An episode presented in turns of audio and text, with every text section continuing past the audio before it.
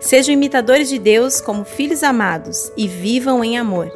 A grande comissão não é uma grande sugestão. Se amamos a Deus, devemos obedecer aos seus mandamentos. E se obedecemos os seus mandamentos, devemos anunciar e compartilhar a mensagem daquele que nos chamou da morte para a vida. Partilhar as boas novas é parte do motivo pelo qual ainda estamos nessa terra. Não podemos andar em amor sem falar sobre o amor que nos salvou e compartilhar a mensagem que nos encontrou. Vamos juntos aprender a andar em amor, contagiando com as boas novas, anunciando a Cristo por onde formos e espalhando as boas novas do Reino para todas as pessoas. Para você acompanhar a mensagem e os versículos usados, preparamos um esboço digital. Baixe agora mesmo no aplicativo Igreja da Cidade, disponível no Google Play e na Apple Store. Vamos juntos, como corpo vivo de Cristo na Terra, aprender como andar em amor.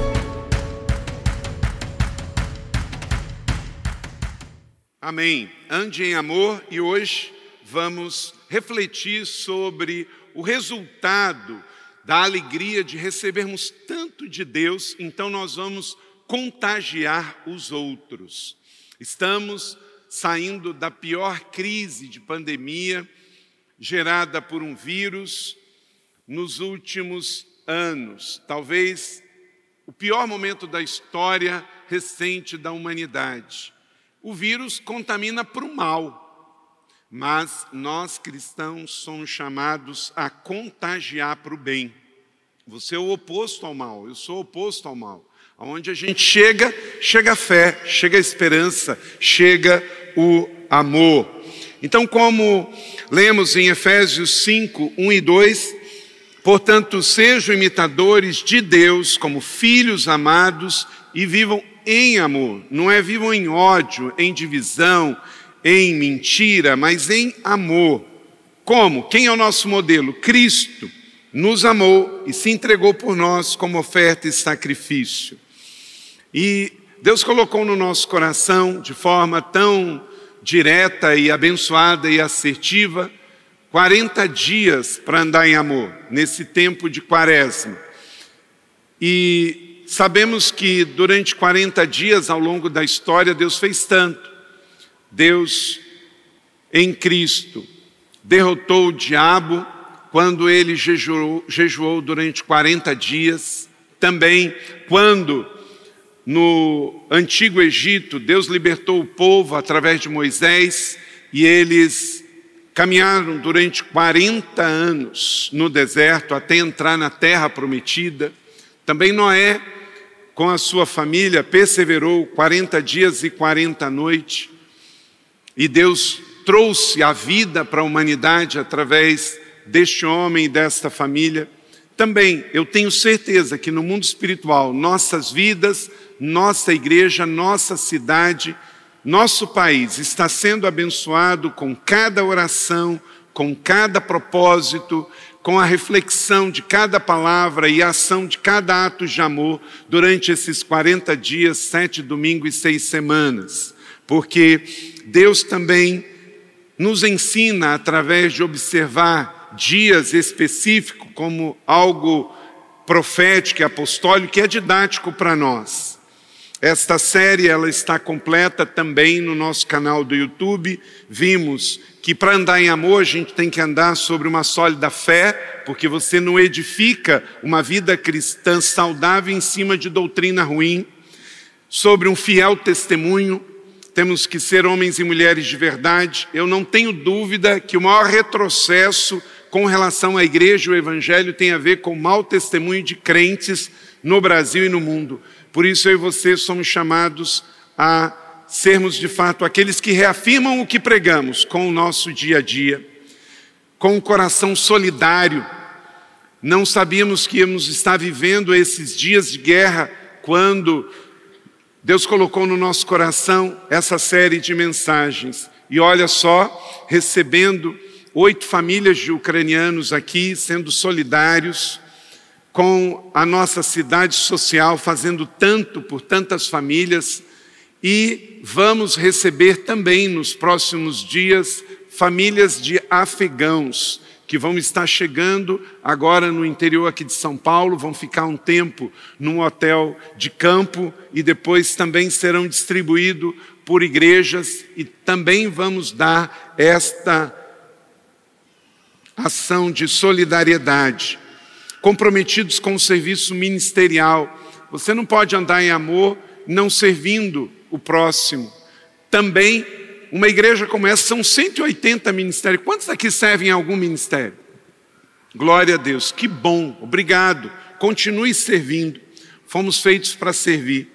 E como vimos na semana passada, desfrutando de emoções saudáveis, gente saudável, bem resolvida, que toma decisões pelas motivações certas. Então, essas cinco mensagens estão disponíveis no nosso canal para você.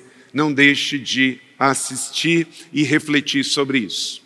Hoje, então, ande em amor, contagiando com as boas novas. Abra sua Bíblia em Isaías, capítulo de número 11, verso de 1 a 5. Isaías 11, de 1 a 5. Eu vou ler na NVI. Diz assim, na sua Bíblia impressa ou eletrônica, abre e me acompanhe. Ramo de Jessé. Um ramo surgirá do tronco de Jessé e das suas raízes brotará um renovo. O Espírito do Senhor repousará sobre ele. O Espírito que dá sabedoria e entendimento, o Espírito que traz conselho e poder, o Espírito que dá conhecimento e temor do Senhor. E ele se inspirará no temor do Senhor. Não julgará pela aparência, nem decidirá com base no que ouviu, mas com retidão julgará os necessitados com justiça tomará decisões em favor dos pobres, com suas palavras, como se fosse um cajado, ferirá a terra. Com o sopro de sua boca matará os ímpios. Verso 5: A retidão será a faixa do seu peito e a fidelidade o seu cinturão. Que o Senhor abençoe esta palavra no meu e no seu coração. Amém? O contexto do Velho e do Novo Testamento bíblico é um contexto rural. Vivemos num mundo na pós-modernidade cheio de tecnologia. Temos tecnologia para uso da eletricidade, para transporte, tecnologia para transformar elementos da natureza em elementos industrializados e assim temos produtos, conseguimos fazer tantos serviços e a tecnologia é tão importante para nós que vivemos no século 21. Mas nos dias bíblicos, ainda a sociedade era bastante rudimentar. Não tinha-se nada de tecnologia, nada elétrico, então tudo da natureza falava muito forte. E tanto no Velho quanto no Novo Testamento, os profetas, Jesus utilizou-se muito do dia a dia a própria natureza, como as aves, os animais e também as plantas. E era muito comum fazer analogia com carvalho, com palmeiras, que na Bíblia são as tamareiras de onde se tira o mel de tâmara.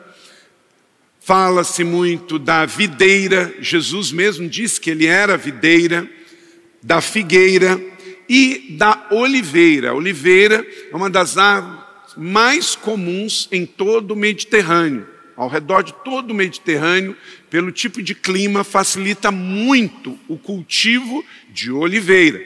E embora que o texto aqui não está expressamente falando que é uma oliveira, mas muito provavelmente a analogia se é, liga diretamente a uma oliveira que de um toco morto brota um novo ramo e uma nova árvore.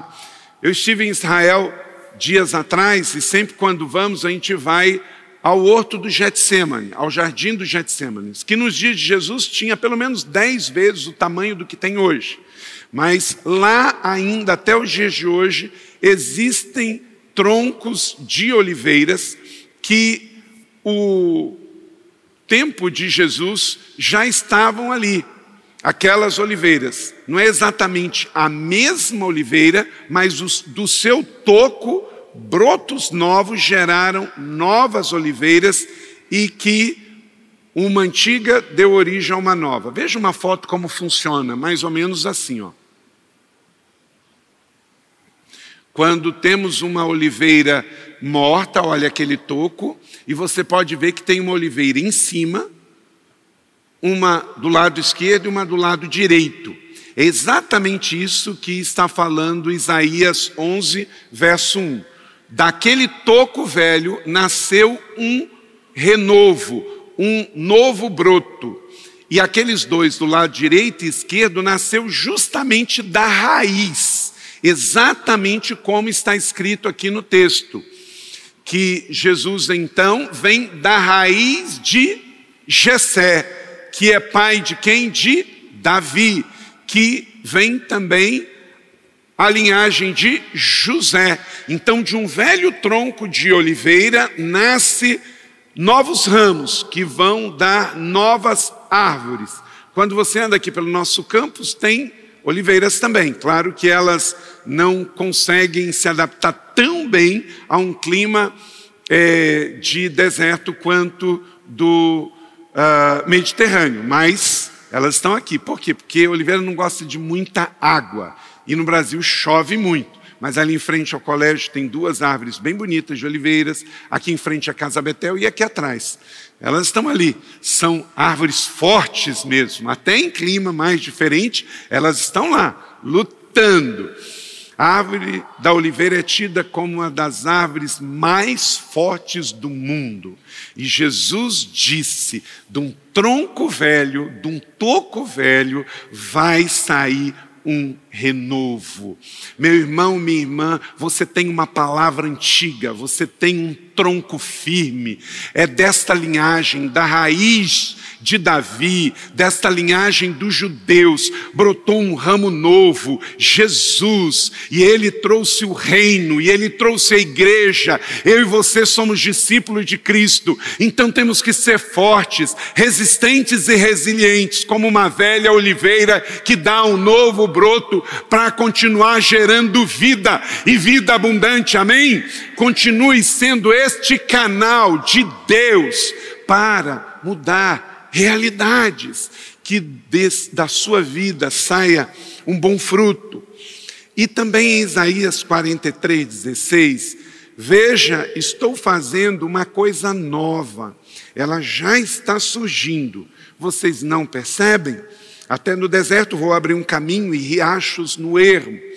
Isaías era chamado o evangelista do Velho Testamento, ou o profeta evangélico porque ele anunciava que viria então a mensagem nova através do Messias.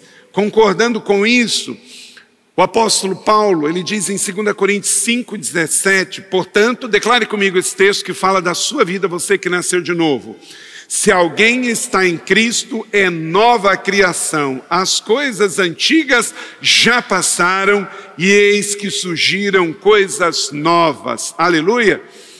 Eu e você temos que viver em novidade de vida, como um novo ramo da antiga oliveira. Então, na minha vida e na sua vida, nós que temos Jesus, tem que ter uma história antes e uma história depois. Eu vou fazer duas perguntas e eu tenho certeza que você vai se lembrar quando isso aconteceu. Porque a nossa fé, ela é confessional. A nossa fé evangélica não é uma fé que simplesmente eu recebi por osmose, ou recebi porque o meu pai nasceu no meio da igreja. Não, a fé cristã evangélica, ela é professada, ela é declarada. Eu um dia disse, eu recebo Jesus, eu me arrependo dos meus pecados. Eu posso até ensinar o meu filho nos caminhos do Senhor. Eu e Leila tivemos quatro filhos biológicos e ensinamos, mas cada um deles teve um momento em que eles cresceram entenderam que eram pecadores, arrependeram-se dos seus pecados e receberam Jesus. Porque a nossa fé é declarada, é confessada. Temos uma fé confessional em Cristo, o confessamos como Salvador e Senhor. Quem aqui se lembra o dia, não sei se foi em casa, se foi numa igreja, se foi no trabalho, se foi na escola, quando você aceitou Jesus como Senhor e Salvador? Você lembra disso? Então, Então você se lembra quando isso aconteceu. Segunda pergunta: quando você se batizou? Você desceu as águas em sinal da sua fé. Hoje batizamos dez novos irmãos aqui, porque nós não batizamos bebês, infantes, porque nós apresentamos como Jesus foi levado por Maria e José no templo. Nós deixamos que a criança cresça e tenha discernimento entre o bem e o mal. Quantos aqui se lembram do dia que desceu as águas? Aleluia. Por quê? Foi um marco, foi uma decisão.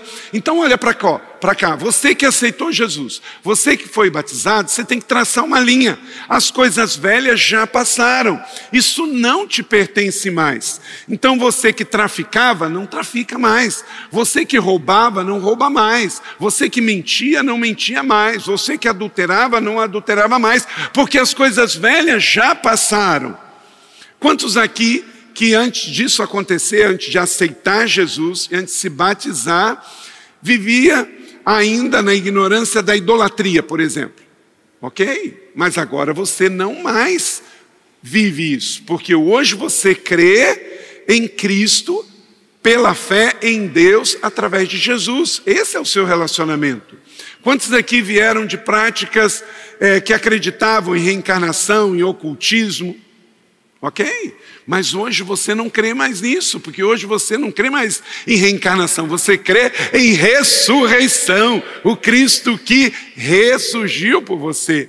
Então, entenda assim: da mesma maneira que você deixou doutrinas que antes você acreditava na mente e no coração, porque você se converteu e você se batizou, também você tem que deixar velhas práticas do velho homem, da velha mulher, porque você agora pertence a Jesus. Então a sua vida é nova. E, consequentemente, porque eu aceitei, porque eu batizei, porque eu tenho uma vida nova, eu vou compartilhar isso com os outros. A fé evangélica é uma fé que evangeliza.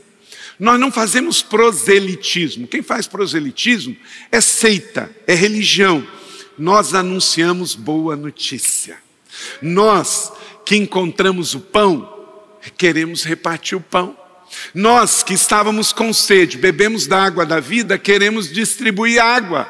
Então, se alguém disser assim, não, mas você é proselitista, não, eu só fui saciado e quero saciar. Eu estava com fome, eu quero repartir. Eu estava morto e agora eu quero que outros vivam também. Você entendeu? Isto é a fé cristã evangélica confessional. Ela porque me alcançou, eu mudei, agora eu vou compartilhar. Diga comigo, porque a vida cristã, a vida evangélica de fato é, faz assim comigo, é receber Jesus, é celebrar Jesus e é compartilhar Jesus aonde você for como estilo de vida, amanhã na sua escola, amanhã no seu trabalho, você que trabalha no serviço público e não é pregando com palavras, é repartindo com a vida, é testemunhando, é não sendo uma contradição ao Evangelho, é não sendo antagonista ao Evangelho de Jesus e à fé que um dia professamos. Então Isaías é chamado de o profeta evangélico porque ele ensinou a obra redentora do Messias. Isaías era o profeta pré-exílico, ele pregou, pregou, pregou para o povo se arrepender. Mas o povo não se arrependeu, Deus permitiu que eles fossem então exilados na Babilônia por 70 anos. Ele, durante toda a sua vida, pregou a vinda do reino de Deus. E de certa maneira, esse toco foi cortado, era a própria nação de Israel, que por ser uma vinha, e há essa ilustração por ser uma oliveira, o tempo de cativeiro foi esse corte, eles ficaram 70 anos. Nesse tempo, Israel era dividido entre Reino do Norte e do Sul, e Isaías era o profeta de Deus no sul. Sul era Judá com capital em Jerusalém. E ele andou por toda aquela região pregando. Foi o profeta das boas novas. Ele foi como que um pré-João Batista. Isaías, João Batista tinham a mesma mensagem, e ele então trouxe o renovo. Quatro razões pelas quais Isaías dá aqui em Isaías capítulo 11, para que eu e você possamos de fato andar em amor e compartilhar as boas novas. Primeiro, porque Jesus trouxe vida nova para você. Quem tem algo novo quer celebrar, quer mostrar, quer repartir. Você é um broto novo, você é um rebento novo. Leia comigo de novo, verso 1. Um ramo surgirá do tronco de Jessé e suas raízes brotará um renovo. Nós somos dessa linhagem, nós somos a continuação a igreja da cidade hoje, eu e você aqui, nós somos a continuação desse mesmo, é, dessa mesma linhagem, desta mesma continuação histórica. O Velho, o Novo Testamento e a igreja hoje. Então, somos esta árvore que dela cortada, Jesus, Isaías 6,13, ou o cativeiro, volta à vida para continuar o propósito de Deus. Das raízes virá um broto. Deixa eu te dizer uma coisa muito importante, olha para cá. Deus sempre trabalha com remanescente. Deus sempre trabalha com remanescente. Foi por causa de um homem chamado Noé e a sua família que Deus repovoou toda a terra. Ele quis que todo mundo fosse salvo. A arca era grande mas só Noé e sua família entrou. Foi por causa de um remanescente que o Senhor trouxe vida para todos nós. Jesus, o único Filho de Deus, trouxe a vida plena para nós. Foi a partir de 12 que Jesus fez uma obra ministerial apostólica. Foi por causa de cinco pães e dois peixinhos, de um menino que Deus em Cristo fez um milagre e multiplicou. Então, deixa eu dizer uma coisa para você. Se você é o único da sua família, continue perseverando, que Deus vai usar você. Se a sua família, você olha para a esquerda, para a direita, é primo, é irmão, e só você crê no Senhor, continue perseverando. Deus está ouvindo a sua oração, Deus está vendo a sua integridade, e creia, a sua família vai se converter ao Senhor em nome de Jesus. Não desista, Deus faz obra através de remanescente. Deus destruiu Sodoma e Gomorra porque não tinha um remanescente, não tinha um justo lá para interceder. Enquanto tem um justo intercedendo, enquanto tem um justo orando, Deus está lá agindo. Então, se você é o único da sua casa, talvez chega no dia da ceia e você pensa: "Poxa, eu sou o único da minha família" continue perseverando, continue tomando a ceia e declarando: até a volta do Senhor, eu vou ver a minha família crendo no mesmo Deus, porque eu sou também um remanescente. Amém? Persevere, Deus trabalha com remanescente. Então, ande em amor, contagiando aos outros com as boas novas, porque você tem uma vida nova. A sua vida é nova em Cristo a cada dia. Nós somos o povo que não vai morrer nós podemos ter uma carcaça que fica velha. Hoje eu estou ficando mais velho, né? Mas tenha certeza que o meu espírito não fica velho. E eu, depois que passar daqui, eu vou viver eternamente com Cristo. Aleluia! Glória a Deus. Segundo, ande em amor contagiando com as boas novas, porque Jesus trouxe o Espírito Santo para habitar em você. Então, você vai conseguir assim, ah, pastor, eu não sei falar. O Espírito Santo vai te capacitar. Ah, eu sou uma pessoa introvertida. Dê testemunho com a sua vida, não minta, entregue as coisas no prazo, honre a Deus, seja trabalhador, seja fiel. As pessoas, gente, tem muita gente falando, não é por muito falar, não. Nós precisamos hoje mais de compromisso e de vida do que muita fala. Tem muito crente que dentro da igreja fala pra caramba, como dizem, fala pelos cotovelos, pelos dois. Mas na hora do vamos ver, a vida dele, a palavra dele e uma nota de três reais está valendo a mesma coisa. Meu Deus, tem gente tão, tão, tão estranha que, de fato, parece que foi ungido com óleo de peroba e não com óleo de oliveira, não é? Porque é muito cara de pau. Então, não esqueça, você tem o Espírito Santo dentro de você, e olha só, gente, que coisa poderosa isso aqui. Tem quatro características esse Espírito que está em nós. Quem tem Jesus, agora tem uma nova vida. E essa nova vida não é vivida sozinho, é vivida com o Espírito Santo que está dentro de mim, dentro de você. Espírito de sabedoria e entendimento. Diga comigo, sabedoria e entendimento. Conselho e poder. Como o nosso devocional hoje fala dos dons do Espírito Santo. Esse Espírito dentro de nós, ele nos dá dons, dons de serviço, dons de governo, para a gente ser sábio, assertivo, liderar. Por isso que uma pessoa que nasceu de novo, tem uma vida nova e tem o Espírito Santo, meus irmãos, temos que buscar sabedoria. Você não pode agir de qualquer jeito, falar qualquer coisa, você tem que ser uma pessoa que pensa antes de falar, que você reflete antes de falar.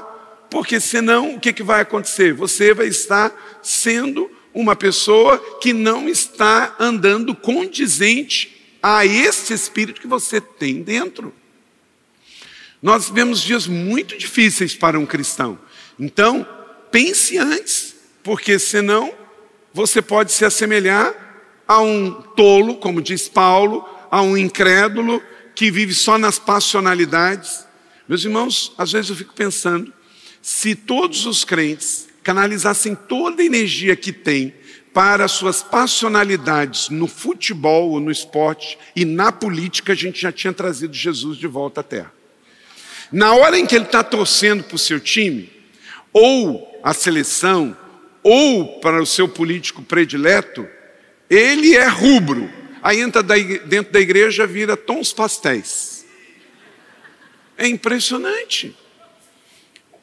Ah, mas você não é enérgico, você não é intenso, você não vibra, vibra com o seu clube. Ok, não somos religiosos, não temos problema em você vibrar pelo seu clube, pela seleção. É o gosto de cada um. Mas você não pode ser menos intenso com as coisas de Deus. Você briga com pessoas, briga, sai de grupo de WhatsApp na sua família por causa de política. Cuidado, vem eleição e agora, está um fla-flu terrível. Cuidado com isso, porque a eleição passa, mas você tem relacionamentos. Que nessa eleição você ande em amor em nome de Jesus. Saiba discutir com conversa. Quem tem o Espírito Santo, e olha, cuidado, tem gente que quer levar você para a rinha dela. Não vá. Compre as suas brigas certas. Não entre para dentro de brigas que não são suas. E seja uma pessoa que independe, você tem o Espírito Santo dentro de você. E vamos ler também nesse texto os outros princípios. Por exemplo, um é o princípio da retidão e da justiça. Eu acho um absurdo, por exemplo, nós estamos vendo dias agora. Nós estamos acolhendo aqui oito famílias ucranianas, estamos apoiando uma série de ações no Brasil com relação a isso. E aí, por causa de política de governo, algumas pessoas não querem nem se envolver com o apoio de refugiados. Espera aí. Meu irmão, antes de questão política vem a questão humanitária. Essa semana, como brasileiro, fiquei extremamente envergonhado. A Rússia, muito bem, foi expulsa do Conselho de Direitos Humanos da ONU. Óbvio, óbvio. Como é que ela vai estar no Conselho de Direitos Humanos jogando um míssil numa estação de trem em plena saída da guerra? Estação de trem na Rússia hoje, quem está lá, gente? Mulher e criança. Nós estamos aqui, ó. Tem oito famílias aqui, tem um homem com mais de 60 anos. O resto está tudo lá lutando. Então, óbvio, se é para embarcar de trem, é mulher e criança. E mete um míssil lá e mata 60 pessoas. Ah, não, eu não vou me envolver porque é questão política. Espera aí, quem dirige a sua vida? É a Bíblia, é Deus ou a questão política? Se posicione a quem você vai servir. Espera aí, não dá para você negociar com o espírito de sabedoria que está dentro de você. Se fez certo, muito bem. Se fez errado, você tem que se posicionar contrário. Então, graças a Deus, outras nações não fizeram como o Brasil, que se isentou na votação essa semana e se absteve de votar contra a Rússia. Meu irmão, deixa eu dizer uma coisa: se for para a gente comer no Brasil, fruto do sangue de criança morta dentro de uma estação de trem, é melhor morrer de fome. Porque nós queremos comer fruto da bênção, não do sangue de inocente. Então, a questão é o seguinte: deixa eu dizer uma coisa para você. Você que torce muito pela direita, você que torce muito pela extrema direita, você que torce muito pelo centro, você que torce muito pela esquerda ou pela extrema esquerda, deixa eu dizer uma coisa. Se você seguir a Jesus, tem uma hora que você não vai concordar com nenhum deles. Por quê? Seguir a Jesus, você vai ter um limite. Você vai ter um limite. Não é só qualquer um que estiver no poder, municipal, estadual ou federal. Quem segue Jesus vai ter uma hora que você vai dizer assim, ó, não dá para mim. Por quê? Porque é princípio de fé. Porque senão, gente, nós não precisaríamos de fé, a gente adorava política. A gente não precisava de Jesus, a gente adorava político. Por isso que a minha fé ela está acima da minha filosofia, ideologia e qualquer preferência. E nós vivemos numa democracia e país livre. Esse ano é ano de eleições, você vai escolher renovar a Assembleia Legislativa do Estado, vai voltar para senador, vai escolher governador, vai escolher presidente. Graças a Deus, vivemos numa democracia e que assim continue. Agora, meu irmão, não se iluda. Se cremos que Jesus está voltando, se cremos que volta a volta do Senhor, nós também vamos passar por apertos pela fé, então se prepare, porque nós sabemos que a fé em Jesus, ela contraria. E não contraria só um partido, só um político, só uma ideologia. Vai chegar um momento em que todas elas são. Por quê? Jesus, a coisa mais profunda que ele disse de política foi: O meu reino não é deste mundo. Uma hora ou outra, nós vamos ter que deixar o que o mundo fala, o que as circunstâncias falam, o que a ideologia fala, e vamos ficar com Jesus. E ao ficar com Jesus, vamos ser mal compreendidos, mal interpretados, criticados, porque quem fica com Jesus fica com a cruz. Essa é a Semana Santa, gente.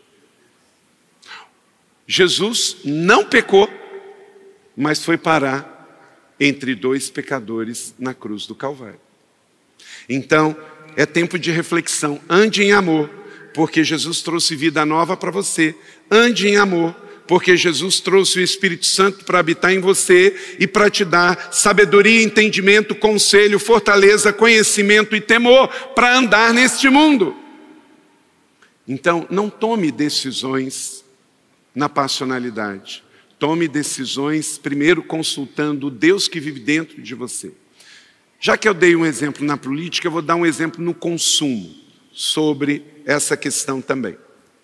Nós vivemos em São José dos Campos. São José dos Campos está a uma hora da praia, uma hora da montanha, então não é toda hora que a gente pode dar um pulinho na praia, nem toda hora dá para dar um pulinho na montanha. Não é? Então, muitas vezes, nosso momento de lazer, a gente passa onde? Nos shoppings. Né? E essa palavra não vai, esse exemplo não é só para as irmãs, não. Vai para os homens também, porque eu sei que brinquedo de homem grande é muito mais caro do que brinquedo de criança. Aí a irmã vai lá passear no shopping. Mas a irmã saiu de casa, o irmão saiu de casa para ir o quê? Para passear. Ué, qual o problema? Não somos religiosos para isso. Né? Vou passear no shopping. Ué, você vai passear no shopping, você vai ver vitrine, você vai ver pessoas, né? Você vai tomar um cafezinho, você vai almoçar, você vai jantar, você vai ver as tendências, certo? Vai passear, não tem nenhum problema com isso. Aí, no final do passeio, você vem com seis sacolas de cada lado. O que, que aconteceu, gente? Você comprou por compulsão. Você não foi para lá comprar. Você foi passear. E é diferente, gente. Hoje nós temos internet. Se você vai comprar, você tem que pesquisar antes. Porque hoje tem diferença de preço muito grande. No sapato, na calça, na camisa, no relógio, na joia, no objeto, no eletrodoméstico. Então, se eu vou sair para comprar, eu tenho que fazer uma pesquisa antes, porque onde eu ganho é na compra. Nunca esqueça disso, você ganha na compra. Nossa igreja, está ali o Sérgio Fortuna, que é o nosso diretor administrativo financeiro, ministro de administração da igreja. Tem um departamento aqui na igreja, pensa no departamento que se paga: compras. Tem umas três pessoas que trabalham lá, Sérgio? Três pessoas. Três pessoas têm um departamento de compras. Sabe por quê? Uma igreja de 20 mil membros, que tem um monte de estrutura, ela não pode comprar do primeiro que parece. Então, tudo aqui na igreja, tudo, tudo, é, chega a ser chato, né? Às vezes o pessoal está querendo mais rápido, mas tudo passa por três cotações. Três cotações. E às vezes a diferença de preço é de um terço, às vezes de 50%. Então é assim que se ganha. Então na igreja, a igreja zelo com boa mordomia por todo recurso, inclusive administrando bem na hora da compra. Você que tem um comércio, você que tem um restaurante, é na compra que você vai ver se você vai conseguir revender bem a sua refeição. Porque como você compra, vai determinar como que você vende. Então, não temos nada contra comprar. Comprar com controle, comprar com oração, não comprar de qualquer jeito, comprar só porque viu. Ah, eu fui passear no shopping, sabe? Aí eu vi isso, eu vi aquilo outro, eu vi aquilo outro, vi aquilo outro. Gente, nós temos 30 semanas aqui. De vez em quando o Cláudio me fala que tem grupos de apoio, que tem pessoas que acabam sendo tão tocadas por Deus no grupo de apoio, que começam a trazer coisas que comprou em casa com etiqueta e nunca tirou, comprou por compulsão. Então, hoje, você vai prestar conta a Deus não é só da mordomia de dar 10% ao Senhor. Isso é o básico. É o segredo da vida abençoada, ser fiel e bom mordomo e entregar a parte que é de Deus, de Deus. Mas a outra perna é a vida mais que abençoada.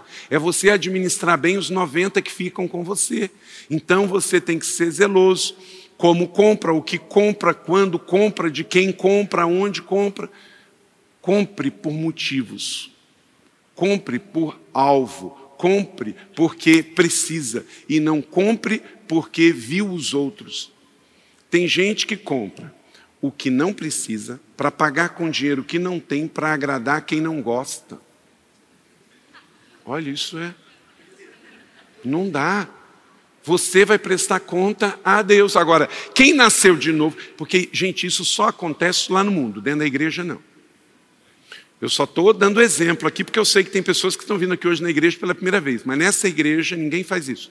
Aqui o povo nasceu de novo, tem vida nova, tem o Espírito Santo e antes de comprar, planeja antes de comprar, pergunta se precisa, aí compra e é abençoado para abençoar. Então entenda, eu não estou falando comprar ou não comprar, é como você vai comprar, é quando você vai comprar e nunca comprar para desperdiçar vamos ser bons mordomos. O Espírito Santo de Deus está dentro de você para que você decida como você vai viver a vida, seja na questão profissional, seja na questão política, seja na questão ideológica, seja na questão financeira, seja no comércio, seja na profissão. Amém ou não amém?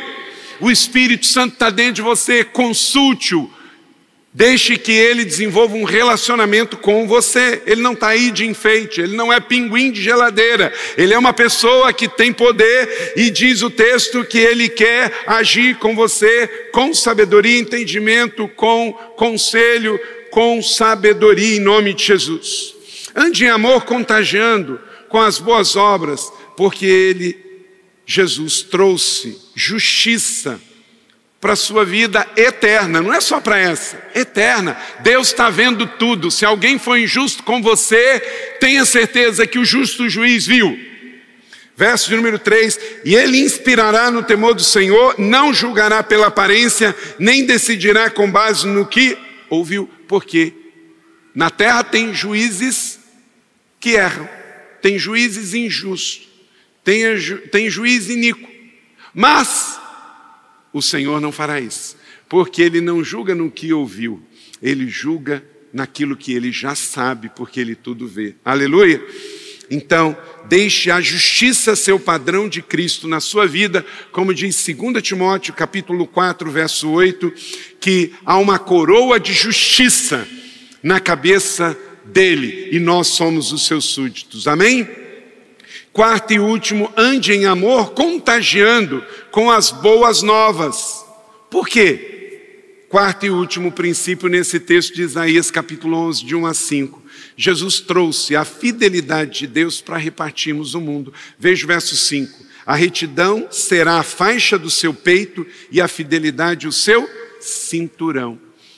Aonde está o cinto, aperta o quê? Os rins. Rins serve para quê? Todo líquido que você ingere, o que que faz? Ele filtra na vida de um cristão que nasceu de novo, que tem o Espírito Santo, que é justo, a fidelidade é o nosso cinturão. Você é fiel, você não é infiel. Quer dizer, você tem fé e você é fiel à fé que você professa. Então você tem um cinto ao seu redor. E deixa eu te dizer uma outra coisa muito importante. Eu estou com um cinto aqui. Se eu tirar o cinto, a calça fica o quê? Frouxa. E pode o quê? Cair. Então, um cristão, na armadura, ele tem o cinto da verdade. Porque todo cristão que não tem o cinto da verdade, um dia a calça cai. E a sua vergonha é exposta. Então, se você não quer lá na frente sofrer vergonha, a sua família vergonha, ande na verdade. Porque você pode enganar muitas pessoas por muito tempo. Você pode enganar muitas pessoas por algum tempo. Você pode enganar poucas pessoas por pouco tempo. Mas você nunca vai enganar todas as pessoas por todo o tempo. Porque o próprio diabo que seduz, lá na frente ele quer expor. Então, é só você andar com o cinturão da verdade. Que seja, em nome de Jesus, cada filho da família igreja da cidade ande com o cinto da fidelidade, porque assim filtraremos todas as impurezas do mundo e as nossas vergonhas nunca serão expostas. Amém? Em nome de Jesus. Viva a palavra de Deus, ela está aqui para trazer vida para nós. A vida, a palavra é proteção. Meu irmão, seja uma pessoa sábia, seja uma pessoa ponderada, sensata, não seja como um nécio. Cuidado com os extremismos, cuidado com as passionalidades, cuidado com o eufemismo. Eu não seria um bom pastor se eu dissesse sim para tudo que um membro tem expectativa. Como você é pai, você nunca pode dizer sim para tudo que seus filhos queriam. Um bom pai não diz sempre sim, um bom pai é justo. Um bom pastor não diz sempre sim, um bom pastor é justo. Quantas vezes eu tenho que, para um filho espiritual, para um pastor, para um ministro, para alguém que trabalha para a igreja, eu tenho que dizer não. Mas eu digo não na abundância, porque há um sim para o todo, há um sim para algo maior. Porque o dia inteiro, eu estou o tempo todo como o pai, o pastor, olhando o todo. Eu tenho que olhar pelas crianças, ao mesmo tempo pela é, a causa do pobre, da viúva e do estrangeiro, mas também a causa do irmão que está lá com uma necessidade simplesmente de ser ouvido para uma questão de injustiça, de chateação. Enfim, vamos juntos olhando todo e sabendo que nunca nós vamos ser completamente compreendidos por esse mundo, porque nós somos o povo de uma cidadania do andar de cima. Amém? Provendo a Escritura que Deus justificava pela fé os gentios, anunciou primeiro boas novas a Abraão por meio de você, todas as nações serão abençoadas. Nós somos a continuação disso aqui. O que veio de Abraão, veio para Jesus, veio para nós. Então, querida família, igreja da cidade, ande em amor, contagiando com as boas novas. Quem tem Jesus tem tudo. E tenha certeza, o Espírito Santo sempre te ajudará, pois Deus enviou o seu Filho ao mundo não para condenar o mundo, mas para que o mundo fosse salvo por ele. Então não vamos ser religiosos em condenar ninguém, vamos amar todo mundo e deixar que Deus faça a obra, e Ele um dia vai separar o joio do trigo. Você recebeu em Jesus vida nova, Espírito Santo, justiça eterna e a fidelidade de Deus. Aleluia! Então você recebe essa palavra da fé, que ela seja sobre a sua vida. A palavra é antiga, mas a mensagem é nova. Amém?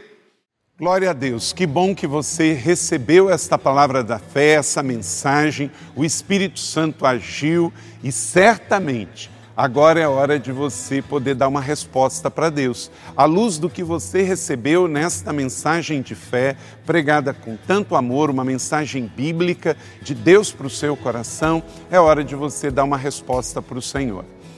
E eu quero convidar você a dar uma resposta e quero fazer três convites para você. Aí na sua tela agora aparece um QR Code e um número de WhatsApp para que você que tomou uma decisão possa então entrar em contato conosco agora. O primeiro convite é se você ouviu esta mensagem e quer tomar uma decisão de arrependimento e de receber Jesus no seu coração como Salvador e Senhor da sua vida agora. A outra decisão que você pode estar tomando agora e celebramos com você é se você quer retornar para a igreja, voltar para a fé. Talvez você se desviou dos caminhos do Senhor e da igreja, mas hoje é o tempo de voltar, é tempo de arrependimento, de mudança de vida, de voltar para a família da fé. Então, bem-vindo você que está tomando a decisão de retorno agora. Não importa quanto tempo você esteve afastado, não importa se você se afastou dessa ou de outra igreja cristã ou evangélica, bem-vindo de volta à família da fé. E o terceiro convite que eu quero fazer para você é se você quer ser batizado. Então, se você quer ser batizado em águas, se você está em São José dos Campos ou em qualquer cidade onde temos uma igreja da cidade ou aí na sua cidade, entre em contato conosco agora pelo WhatsApp ou pelo QR Code e diga: Eu aceitei Jesus, eu quero ser batizado. Eu não tinha sido batizado em águas ainda, no batismo de imersão, que é o batismo que Jesus viveu lá no Rio Jordão, sendo batizado por João Batista, e eu quero ser batizado em águas também. Então entre em contato conosco. Amém? Então, bem-vindo à família da fé. Parabéns por tomar uma destas decisões hoje, após ouvir esta mensagem. E o nosso campus online aqui da Igreja da Cidade está aqui para servir onde você estiver. Deus seja louvado. Vamos orar juntos? Pai, eu quero te agradecer por cada um que recebeu agora a tua palavra e ela tocou no coração e eles estão dando uma resposta para o Senhor. Eu abençoo cada um dos que nos acompanharam agora nesta transmissão. Que o Senhor abençoe as suas vidas, os que tomaram a decisão de te aceitar, de voltar para a igreja ou se batizar, nós assim os recebemos e os abençoamos em nome de Jesus. Amém. Obrigado por estar conosco. Se você tem qualquer outra dúvida também, aí no chat ou nas nossas mídias sociais ou no WhatsApp, mande para nós e nós vamos entrar em contato com você. Somos a Igreja da Cidade, uma família para pertencer. E aqui no Campus Online, uma família para pertencer onde você estiver. E seja bem-vindo também às nossas celebrações presenciais. Você pode ver aí no vídeo também os horários e os dias que temos celebrações. Bem-vindo, Deus te abençoe e até a próxima.